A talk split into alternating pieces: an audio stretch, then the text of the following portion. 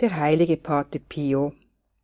Wenn Gott dir keine Freuden und Glückseligkeiten bietet, dann musst du guten Mutes bleiben und geduldig dein Brot essen, wenn es auch hart ist, indem du deine Pflicht erfüllst, auch ohne einen erkennbaren Lohn.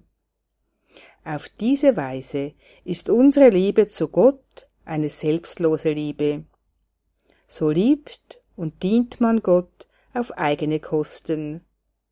Was genau die Art der Seelen ist, welche die vollkommensten sind. Nachzulesen in Pate Pio Epistolario Band 3, Seite 282.